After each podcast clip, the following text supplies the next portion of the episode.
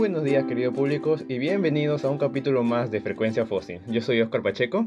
Y yo Angie Castillo. Buenos días a todos. El día de hoy nos acompaña la geóloga Diana Ochoa. Ella ha estudiado en la Universidad Industrial de Santander en Colombia, tiene un máster en biología en East Tennessee University y un doctorado en geología por la Universidad de Salamanca. Ha realizado innumerables investigaciones sobre microfósiles como lo son el polen, las esporas y los foraminíferos. ¿Qué tal, profesora? ¿Cómo está? Muy bien, chicos, muchas gracias por esta invitación.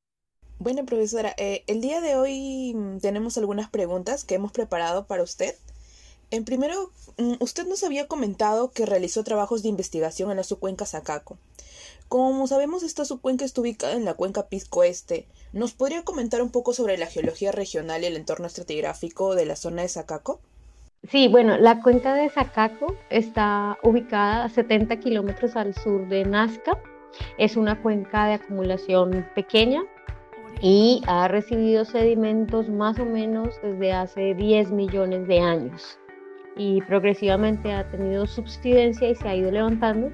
Y hoy en día pues ya no, digamos que ya no acumula sedimentos activamente como lo hizo durante el neógeno. Es la parte más sur de la cuenca Pisco y en esta cuenca encontramos afloramientos espectaculares de la formación Pisco y registro fosilífero eh, asociado a ella. Eh, en términos de si hace parte o no de la formación Pisco, perdón, de la cuenca Pisco, em, ahí todavía tenemos dudas, pero digamos que el marco estratigráfico en general de la, de la subcuenca es bastante parecido a lo que vemos en las zonas de Ica y Pisco eh, para la cuenca de Pisco. Muy interesante esta subcuenca, profesora. Investigando un poco encontramos que otros autores ya han estudiado esta zona anteriormente, pero de una manera bastante amplia esto, según ellos, dicen que es debido a su limitado control estratigráfico y cronológico. ¿A qué se debe esto?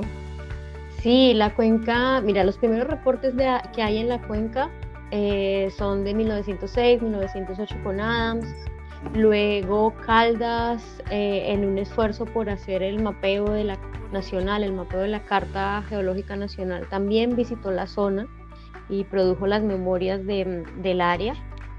Y posteriormente en el 80, 85, Muizón y Tondebris visitaron la zona y describieron de manera general la geología. Todo esto ha sido de manera general por dos razones principalmente. Primero, uh, la cuenca, al estar ubicada en una zona desértica, eh, muchos de los afloramientos, muchas de las ah, ah, eh, rocas que ves están cubiertas con depósitos eólicos actuales. Luego es muy difícil poder hacer una correlación general porque hay, hay dunas frecuentes, hay, hay, digamos que no hay continuidad lateral en las capas. Y el segundo, el segundo, la segunda limitante, el segundo problema que hay eh, para no hacer una, una estratigrafía, digamos, a detalle continua, es que en general los afloramientos de la cuenca de Sacaco son bastante cortos en, potencia, son, tienen poca, poca extensión. Entonces, mientras en la cuenca de Pisco, en el área de Ica o incluso en el mismo Pisco, tú encuentras afloramientos de 100, 200 metros de, de extensión, en Sacaco rara vez encuentras afloramientos que tengan más de 30 metros continuos y eso hace muy difícil el poder establecer em, secuencias estratigráficas continuas. Entonces lo que tradicionalmente se ha hecho es eh, construir una sección compuesta para la cuenca basados en la información que se puede extraer de diferentes localidades. Entonces es como si tuvieras varias pequeñas secciones estratigráficas que vas controlando teniendo en cuenta el buzamiento y el rumbo de las capas y un poco la información estructural, donde hay fallas, donde hay controles estructurales locales, y así vas uniendo estos, estos pedacitos de sección y hemos podido construir una, una sección compuesta para toda el área, ¿no? Pero realmente la dificultad es el, el, lo fragmentado que está el registro geológico en la zona. Muy interesante, profesora. Eh, antes de que pasemos a la siguiente pregunta, ¿nos podría comentar un poco sobre las formaciones que se observan en la zona de Zacaco y, este, un poco describiéndonos esta sección compuesta que realizó en esta zona. Sí, bueno, ah, les decía, esta sección compuesta empieza desde hace más o menos 10 millones de años. Eh, empieza a la base con la formación Pisco. En Zacaco es, la, formación Pisco es un poco más arenosa que lo que vemos en Ica, donde predomina el contenido de diatomitas. Y la formación Pisco se acumula de forma más o menos relativamente continua, hay algunas inconformidades al interior, hasta los 4.5 millones de años, es decir, un poco desde, el, desde el Mioceno tardío hasta el Plioceno más, más temprano. De ahí la cuenca tiene un hiato eh, que hemos encontrado, este hiato desde más o menos un par de millones de años, eh, en donde no, hay, no hubo depositación o, o, no se preservó lo que se depositó, ¿no? Y la siguiente formación que encontramos es una formación recientemente descrita por Tom de Bris en un artículo eh, para la Sociedad Geológica Peruana. Esta formación se llama la formación Caracoles, es una formación que contiene muchos más clastos, un poco más conglomerática, sigue siendo uh, marina, pero es de un tipo mucho más costero que la formación Pisco, es decir, tenemos un tren de, de, somerización eh, hacia la parte alta de la sección, de, la, de, la, de la sección compuesta. Y por encima de la formación caracoles, ahí esta formación caracoles tiene edad pleistos, pleistoceno, empieza desde 2.7 hasta por lo menos 1.8, 1.9 es lo que hemos podido datar la fecha. Eh, posteriormente, encima de la formación caracoles y de forma discordante también aparece la formación pongo. Es una formación nueva, también fue descrita por Debris, es mucho más continental que caracoles, eh, está asociada a zonas más, más costeras y en ella predominan los procesos, eh, bueno, los, los sedimentos conglomeráticos de tamaño grueso y va disminuyendo la cantidad de tamaño fino. Entonces, digamos que vemos como poco a poco la, la, el centro de depositación se estaba moviendo hacia el continente. En todas tres, en las tres unidades que les acabo de mencionar, hay registro fosilífero sin embargo, es mucho más abundante en la formación Pisco y en la formación Caracoles que en la, que en la propia formación Pongo, dado el, carácter litológico, pero en las tres se puede encontrar material fosilífero.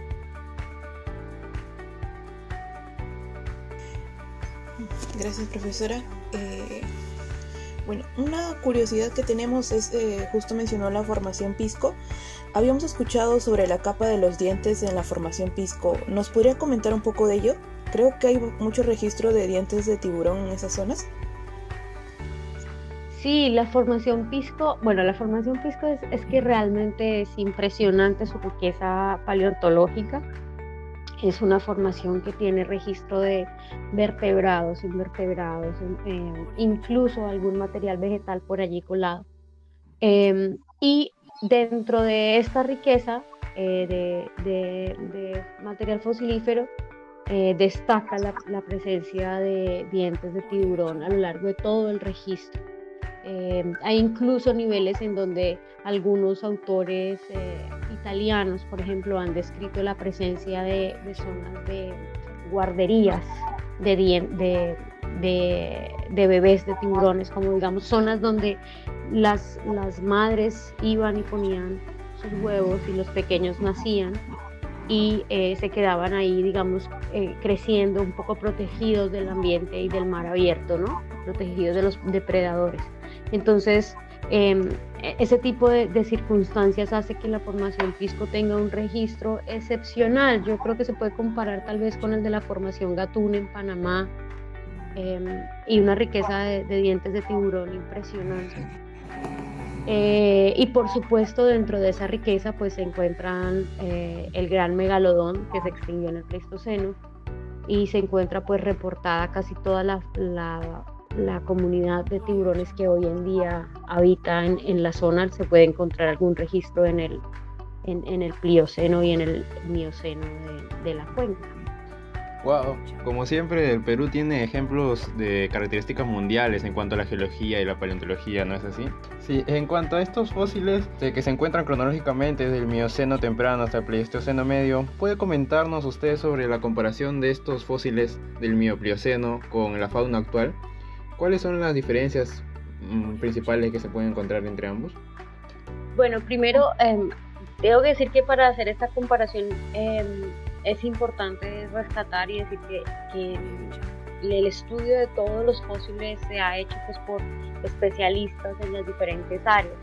Entonces, así como, digamos, las aves eh, han sido estudiadas principalmente por Stuckey y sus colaboradores, los cetáceos han sido estudiados por Monzón, eh, por Aldo Benítez ahora, que es un, cubano que haciendo su doctorado en Zurich, eh, por Rodolfo Salas. Em, y digamos que, que, los diferentes, o sea, cada grupo ha sido estudiado por, por un especialista, ¿no?